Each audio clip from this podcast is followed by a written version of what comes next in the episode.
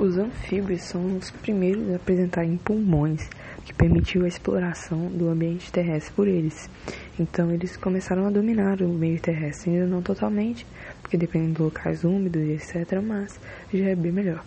A maioria tem uma fase, então, na vida é, na água e a outra na terra, mas não é o único padrão reprodutor, o que eu vou falar agora.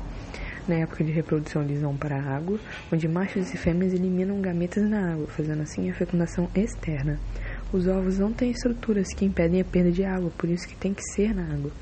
Você, depois dos ovos, passa por uma fase de girino, que é a larva, que respira por por brânquias externas, até uma metamorfose para um anfíbio adulto, que respira pelos pulmões e pela pele, e as brânquias externas desaparecem.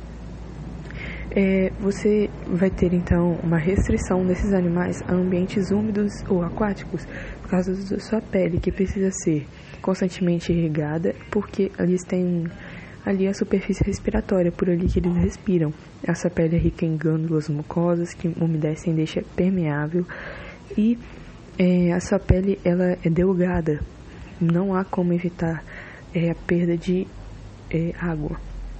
Nas camadas mais externas das células, você vai ter a presença de queratina, um acúmulo de queratina, onde há uma resistência ao desgaste.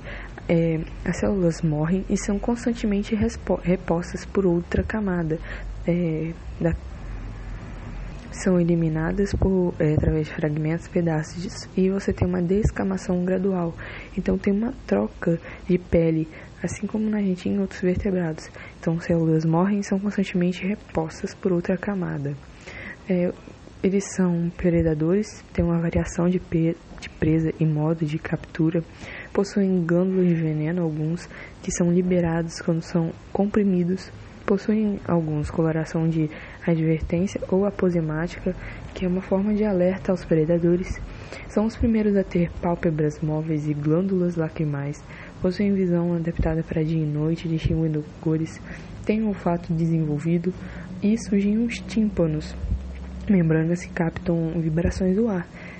E alguns têm até cordas vocais. Nos, nos machos de anuros, eles têm, são chamados de caixas ou sacos vocais. É, tem algumas ordens, algumas separações. A primeira é Gimnofiona, que tem o corpo alongado, vermiforme e são ápodes. Vivem enterrados em ambientes aquáticos. É, são as boiacicas, as cecílias e as cobras cegas, que possuem olhos vestigiais, às vezes recobertos por membrana, uma fecundação interna com o órgão copulador no masculino e no feminino você vai ter a cloaca. Algumas depositam ovos e protegem até eclodir. Eles tiram esses ovos através da cloaca. Em alguns casos desenvolve no oviduto e o indivíduo já nasce formado. Numa ordem caudata, você vai ter aqueles com cauda, que são as salamandras, e algumas retêm características das larvas no adulto. Viver em ambiente aquático, por exemplo, respirar por brânquias externas. Na maioria, você vai ter uma fecundação interna sem órgão de cópula eles possuem complexos comportamentos de acasalamento, então são vários. Os anuros, eles não têm caudas, são sapos rãs pererex. Os rãs pererex têm perna mais longa e o sapo tem pernas curtas, e as rãs ainda têm membranas interdigitais é, adesivas. Possuem o corpo adaptado ao salto, com membranas posteriores mais alongadas. Tem um corpo compacto, com coluna vertebral curta e rígida, vértebras ligadas de modo a restringir os movimentos laterais. Possui uma região pélvica reforçada ligada à coluna vertebral. E as vértebras posteriores são fundidas, formando o oróstilo. Muitos possuem fecundação externa, com a presença de girinos, ou seja, um desenvolvimento indireto e onde o macho abraça a fêmea, no amplexo, até a fêmea soltar os gametas. São espécies arborícolas que depositam ovos em folhas suspensas na água, por exemplo. Outros fazem ninhos de espuma.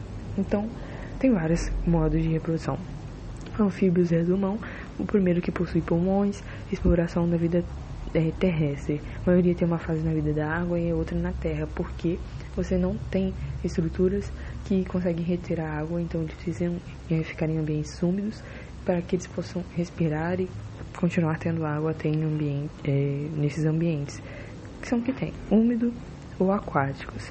Eles possuem células queratinizadas sim, uma resistência ao desgaste, a reposição de células da camada mais externa, onde elas são eliminadas, por fragmentos, pedaços de escamação. São predadores, alguns possuem glândulas de veneno, coloração de advertência.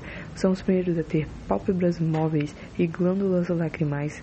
Eles possuem visão adaptada por dia e para noite, é, o olfato desenvolvido, os tímpanos, alguns têm cordas vocais, que são divididos em gimnófia,